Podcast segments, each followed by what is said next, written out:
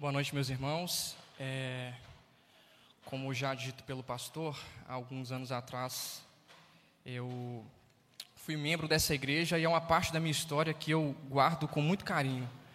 A BBR sempre vem ao meu coração como boas lembranças e sempre fará parte da minha vida, da minha história, também da minha esposa, não como membro aqui da igreja, mas sempre presente. E é com muita alegria que eu me encontro aqui nessa noite para conversarmos um pouco sobre a palavra de Deus. Há uma frase que eu sempre gosto de citar que diz que quando a palavra de Deus é lida e é exposta fielmente, é como se o próprio Deus falasse ao seu povo. Então a nossa expectativa nessa noite é que Deus fale ao coração de cada um de nós, afinal de contas é por isso que estamos aqui nessa noite. Amém? Nós vamos ler a passagem de Abacuque, capítulo 3, nós leremos a partir do verso 19.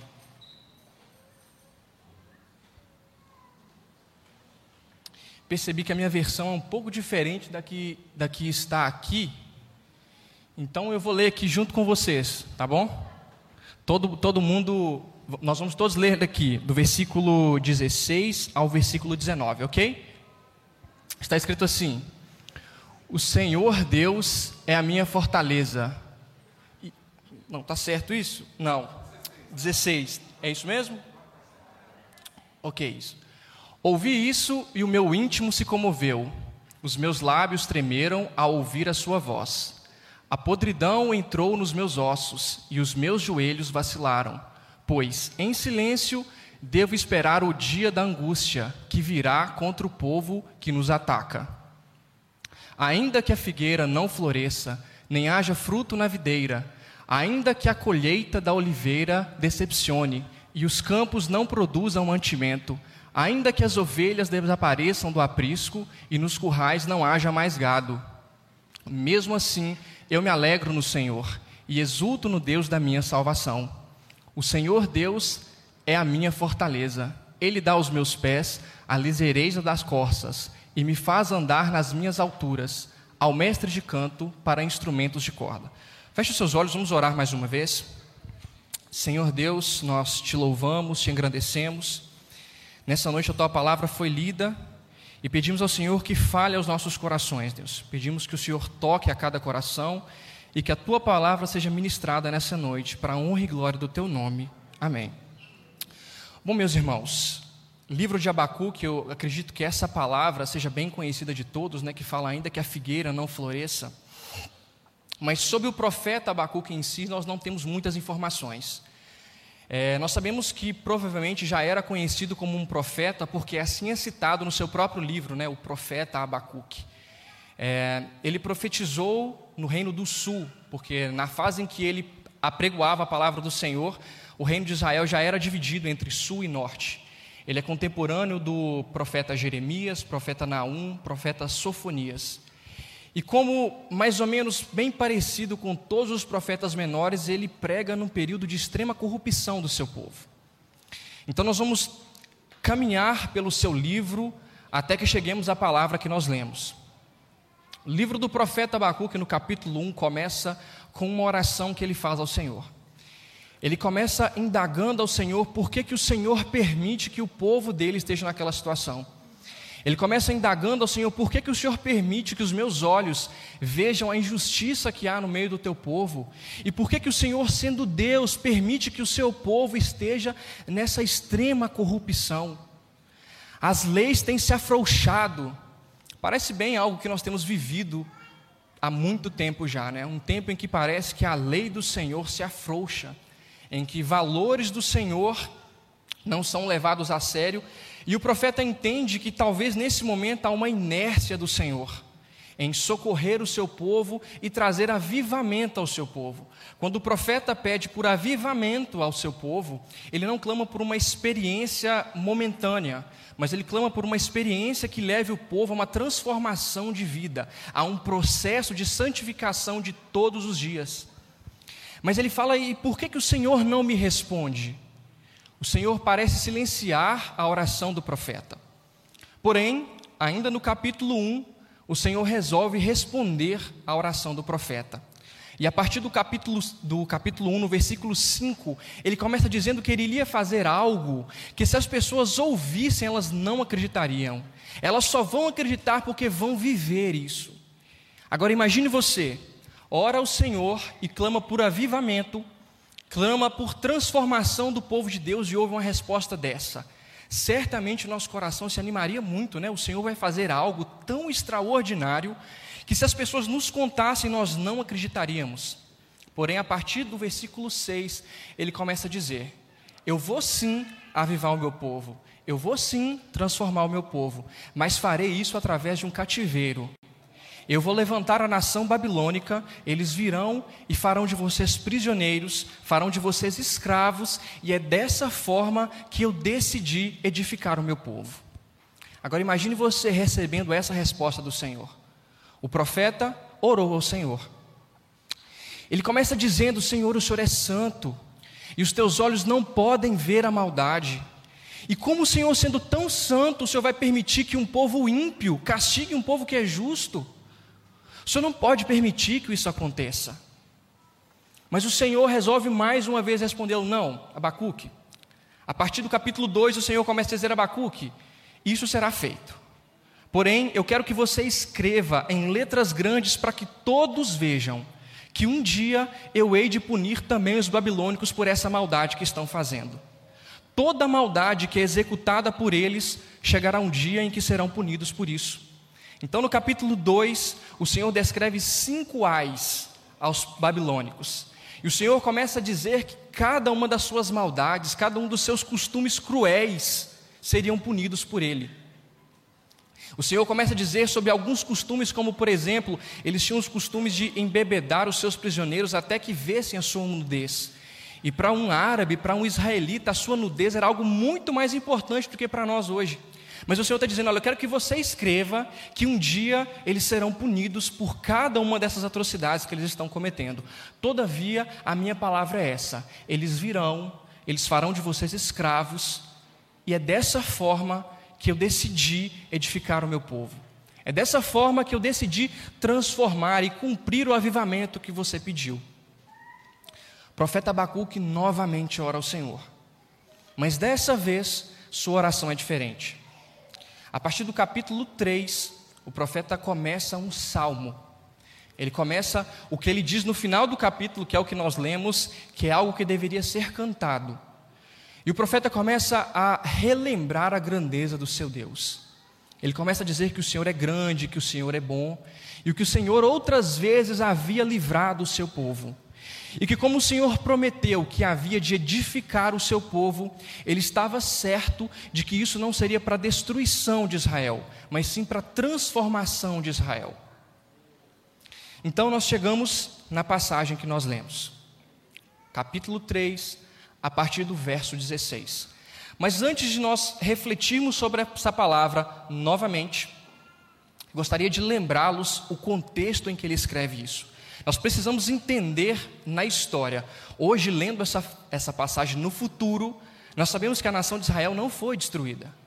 Mas o profeta, no, no, momento em que ele escreve essa palavra, a única coisa que ele sabia é que intensa destruição viria até o seu povo. O que ele sabia é que uma nação cruel, que o próprio Deus havia levantado, viria contra o seu povo. Diferente de outras vezes em que nações se levantaram contra Israel e só o Senhor os poderia livrar, dessa vez o próprio Deus havia levantado uma nação para destruir o seu povo. E o Senhor havia anunciado a ele que aqueles que não morressem no momento da invasão seriam levados escravos, e aqueles que ainda sobrevivessem ficavam para trás iriam enfrentar pestes, fome e outras muitas dificuldades. Esse é o contexto em que o profeta escreve esse salmo. Muitas vezes esse, essa passagem chegou até mim quando eu ainda não havia estudado o livro de Abacuque, e é muito poético, muito bonito, e de fato é. Mas parece a palavra de alguém que está muito esperançoso no Senhor e que consegue visualizar uma situação bela. Fala assim: todavia eu me alegrarei no Senhor. Mas nós sabemos que na nossa vida cotidiana, quando as coisas fogem o controle, não é isso que o nosso coração demonstra.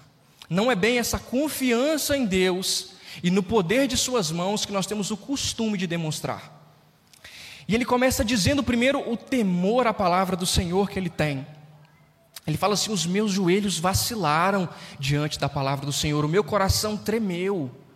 E primeiro o profeta demonstra que, mesmo quando a palavra do Senhor é negativa à nossa expectativa, ela é digna de todo respeito. E eu gostaria que agora você fizesse uma análise, você não precisa contar para ninguém, mas quantas vezes você criticou o executar da vontade de Deus na sua vida? Eu começo por mim dizendo que muitas vezes.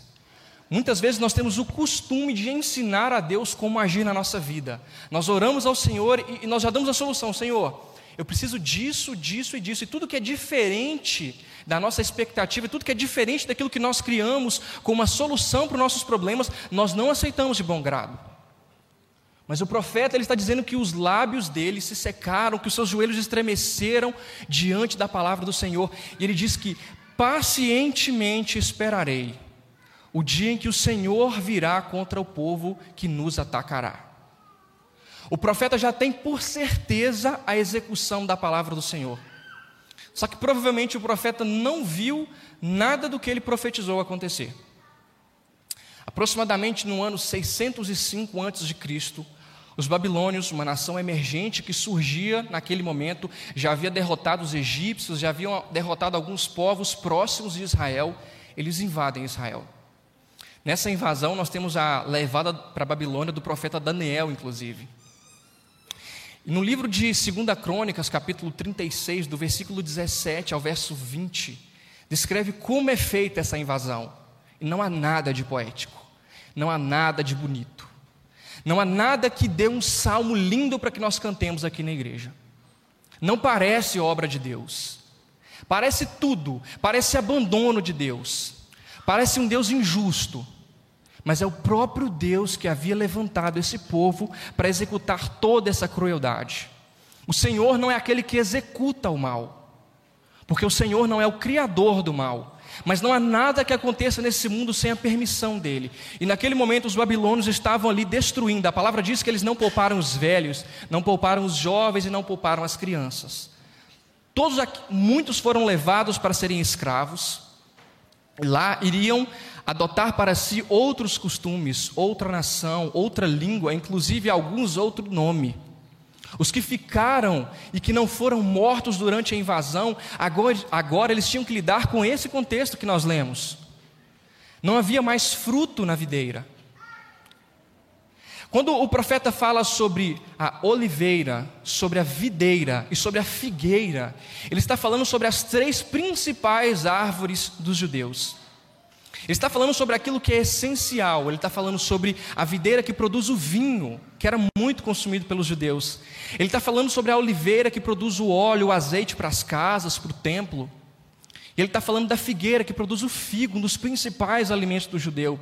Ele está falando que se os campos não produzirem mantimento, ele está falando que ainda que as ovelhas se vão, ainda que nos currais não haja gado, todavia eu me alegrarei no Senhor. Nas nossas vidas, muitas vezes, nós lidamos com contextos parecidos. Nós lidamos com fase de extrema perseguição, de extrema tristeza. Eu sei que todos nós provavelmente já enfrentamos um momento como esse. Mas eu gostaria de te lembrar qual foi a sua postura diante disso. Eu não sei qual é a dificuldade que você enfrenta, e ainda que eu soubesse, eu não teria o menor poder de resolvê-las. Não tenho poder de resolver nem as minhas.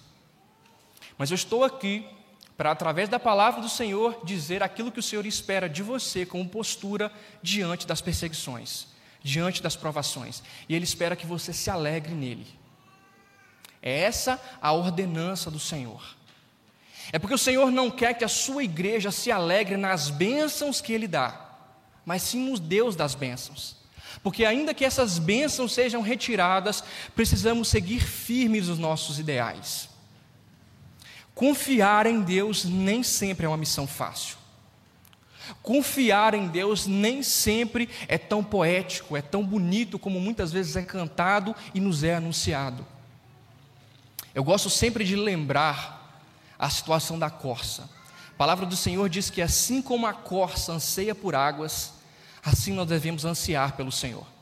Mas a verdade é que isso se nós analisarmos cientificamente por que a costa depende das águas, talvez não seja uma cena tão bonita. O casco da corça ela produz um odor muito forte quando ele se seca. Então, quando esse odor é produzido, facilmente ela é identificada por seus predadores. Ela vai até a água porque ela precisa de água. Ela vai até a água porque, se ela não for a água, ela se torna uma presa fácil. Nós confiamos no Senhor, não é porque nós queremos agradar o Senhor de alguma forma que Ele precise da nossa aprovação. O Senhor não precisa que nós confiemos nele, é nós que devemos ter nele a nossa única expectativa. O Salmo 86 ele fala: Senhor, ensina-me a temer somente a Ti. Eu tenho certeza que se nessa noite fosse feita a pergunta: quem aqui teme ao Senhor? Todos nós levantaríamos as mãos. Todos nós aqui tememos ao Senhor, mas a questão é temer somente ao Senhor. A palavra não abre brecha para que nós temamos outra coisa além do Senhor. Então é por isso que nós devemos ainda assim nos alegrar quando tudo aquilo que gera uma segurança em nossas vidas é retirada. E essa pergunta aponta para onde está o nosso coração. Se hoje o seu emprego fosse retirado, se hoje a sua família fosse retirada, não estou aqui pregando uma, hipocrisia de que você não deveria sentir nada. Todos nós nos abatemos quando nós enfrentamos dificuldades. Todos nós. Mas não pode haver em nós falta de confiança ou falta de alegria no Senhor, porque Ele não supriu aquilo que nós temos como expectativa. Porque nem sempre as nossas expectativas condizem com aquilo que o Senhor tem para nós. O Senhor não é obrigado a cumprir expectativas nossas. E quantas vezes nós colocamos o Senhor contra as nossas próprias expectativas? Nós já delimitamos onde o Senhor deve agir e como ele deve agir. Eu me lembro de uma vez em que eu assisti uma entrevista de um cantor a um, a um, um programa muito conhecido. E o entrevistador pergunta a ele, mas eu, eu, analisei as suas letras e as suas letras não condizem muito bem com o seu cristianismo, com a religião que você prega. Mas, e ele responde assim: porém, aquilo que eu canto é meu trabalho, e o Senhor não tem nada a ver com o meu trabalho, tem a ver com como eu me comporto dentro da igreja. Isso pode parecer absurdo aos nossos ouvidos, isso pode sangrar os nossos ouvidos, mas muitas vezes essa é a realidade que nós vivemos. Quando tudo vai bem e quando as coisas cooperam para aquilo que nós acreditamos e para aquilo que nós entendemos ser o bom para nós, nós cantamos que confiamos no Senhor, nós cantamos que descansaremos no Senhor. Mas quando as coisas começam a deslizar um pouco, essa nossa confiança se abala. Mas não é esse o comportamento esperado pelo Senhor para cada um de nós. Porém, quando isso é trago até nós, eu imagino o desespero que é causado no nosso coração. Quer, quer dizer que eu ainda devo confiar nesse Deus mesmo quando tudo vai mal? O problema, a questão é que nós devemos entender por que o profeta confia no Senhor. O profeta confia no Senhor é porque até mesmo na adversidade o Senhor não deixou de estar presente. Foi o Senhor quem enviou aquele povo para punir o seu povo, mas o Senhor não deixou de estar presente. O Senhor não deixou de estar ali com aquele povo, mesmo no momento de extrema dificuldade em que eles enfrentavam. Confiar no Senhor não é cantar ao seu Deus quando todas as coisas vão bem. Confiar no Senhor é entender que as coisas só vão bem se elas estão de acordo com a vontade do Senhor. Sabe, quando essa palavra é dita, o primeiro atingido por ela sou eu mesmo. Olhando para mim mesmo, eu enxergo quantas vezes os meus joelhos não se curvaram diante da vontade do Senhor quando ela não cumpriu com aquilo que eu tinha como expectativa. E eu não estou aqui em nenhum momento para dizer que nós não devemos ter expectativas, nós não devemos ter sonhos, nós não devemos ter projetos, muito pelo contrário, a palavra do Senhor nos encoraja a isso. O problema é quando essas coisas se tornam maiores que o Deus que realiza sonhos.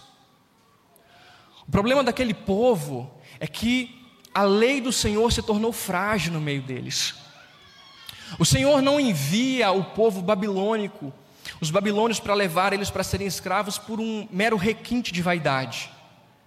O Senhor não leva esse povo para uma terra estranha para serem punidos meramente porque o Senhor se cansou deles. Mas é porque mais vale para o Senhor o seu povo perto dele do que o seu povo com um senso de felicidade. A palavra do Senhor fala que o Senhor, Senhor só corrige aqueles a quem Ele ama. A palavra do Senhor diz que o sol nasce para o justo e para o injusto, mas a correção do Senhor, ela vem para aqueles a quem Ele ama. Se o Senhor te corrige, é porque Ele te quer bem. E para Ele mais vale te ver perto dele, sem as suas expectativas serem supridas, do que distante deles e com o ideal de felicidade que o mundo tem pregado. O mundo tem pregado que nós devemos correr atrás dos nossos sonhos a qualquer custo.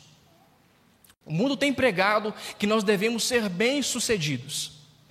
O mundo tem pregado que nós devemos olhar para nós mesmos e enxergar um grande valor que há em nós. Mas quando a Bíblia revela o que é o reino de Deus, as coisas são invertidas.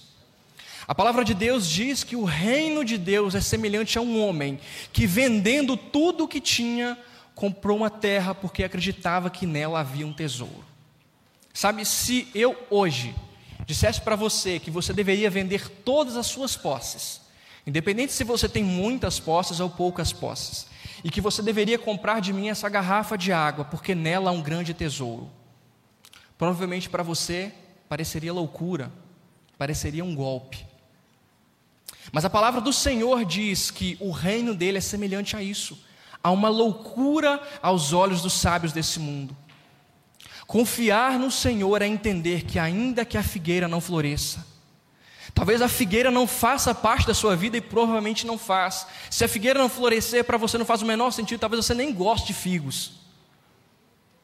Mas é dizer que, ainda que você perca o seu emprego, ainda que os seus sonhos não se realizem, ainda que aquilo que você entende por essencial fuja ao controle das suas mãos. Todavia, eu me alegrarei no Senhor, porque a minha alegria não depende daquilo que o Senhor pode me dar, mas depende, dele mesmo. O nosso senso de felicidade não, se, não pode ser medido pelas bênçãos que o Senhor nos dá, mas o nosso senso de felicidade deve ser medido por quão próximo estamos do Senhor.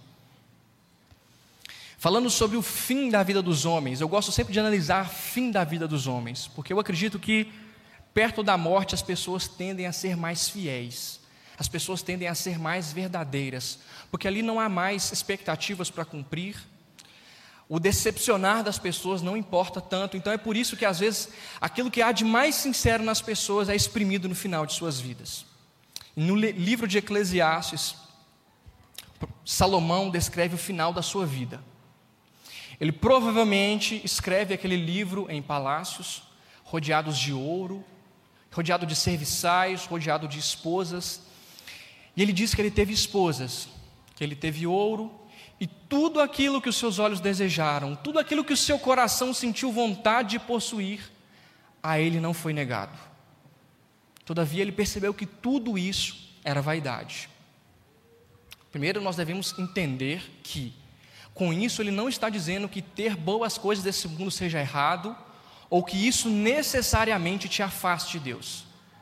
Mas o que ele está mostrando é que isso não é o foco da felicidade da confiança de um homem. Em contrapartida a esse contexto final da vida de apóstolo Paulo, ele escreve a sua última carta. Ele está preso, prestes a morrer, não como uma pessoa inocente, não como alguém querido, mas ele está prestes a morrer alguém que pregou uma revolução contrária ao que todos queriam, queriam, porque ele pregava o evangelho de Cristo. E as palavras dele são: combati o bom combate, encerrei a carreira, guardei a fé. Porque ele entendeu que o propósito do Senhor foi cumprido e executado na sua vida.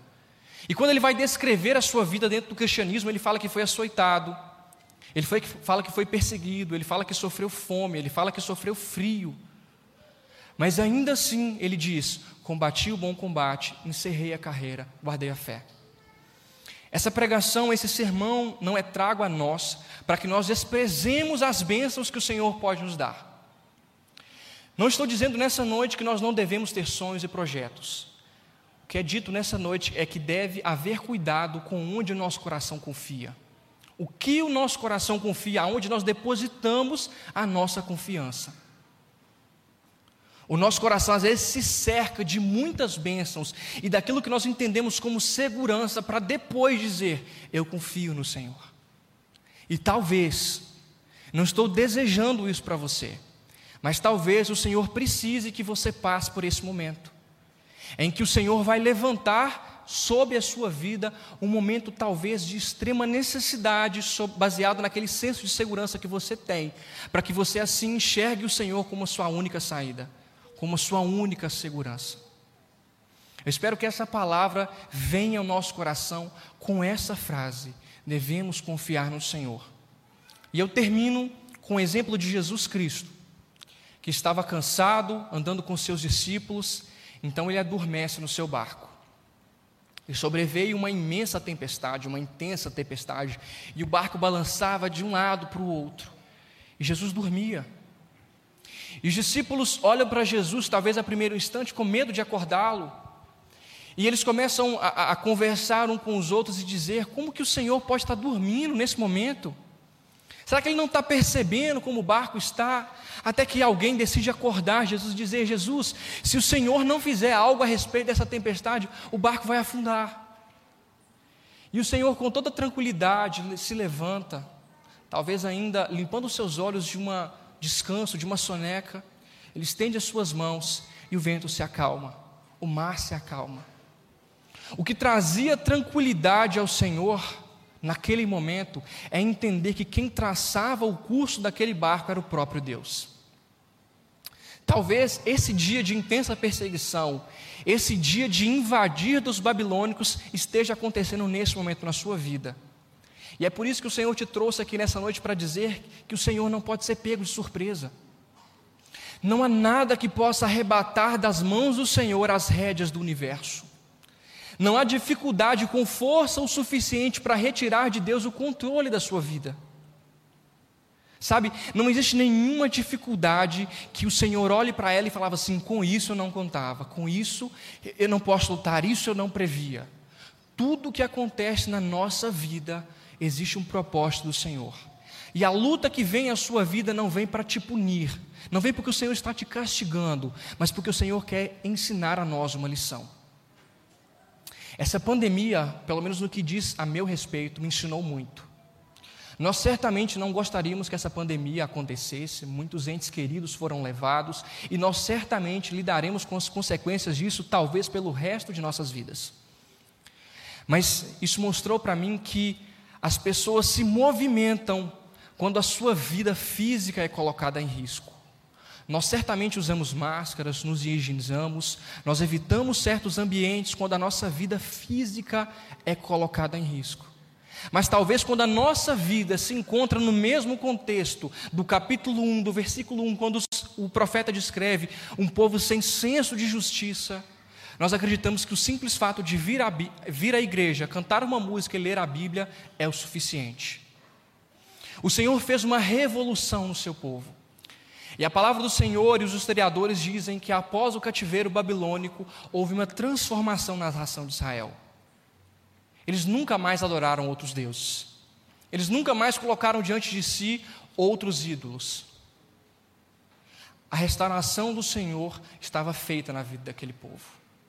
E nós nessa noite clamamos o Senhor que Ele restaure as nossas vidas, ainda que para isso Ele nos traga tempos difíceis, ainda que para isso ele nos traga a tempos de necessidade, ainda que para isso não haja fruto na videira, o produto da oliveira minta, ainda que os gados sejam arrebatados dos currais.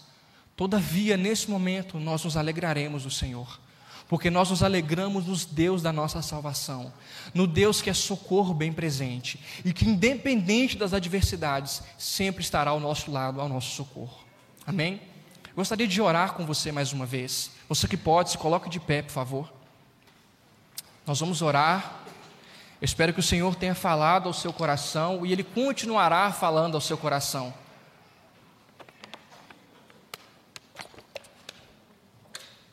Feche os seus olhos, vamos conversar com o Senhor nessa noite. Senhor, o Senhor é um Deus santo, o Senhor é um Deus poderoso.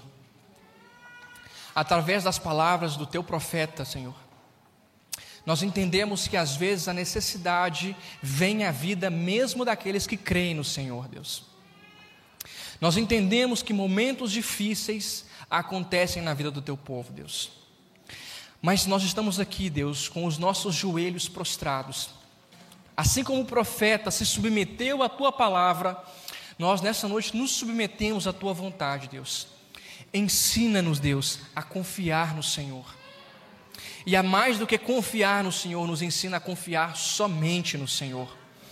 Nos ajuda a entender que as tuas bênçãos acontecem nas nossas vidas como deleite do Senhor, como graça do Senhor, mas que não devem ocupar o centro do nosso coração, Deus.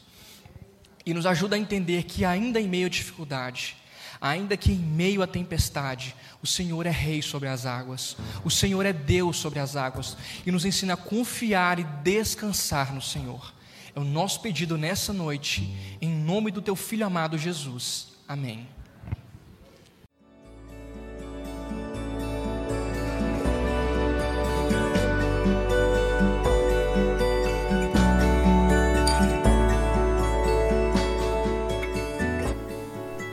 A Igreja Batista do Bom Retiro tem plena convicção de que a palavra de Deus é poder para salvar e transformar vidas.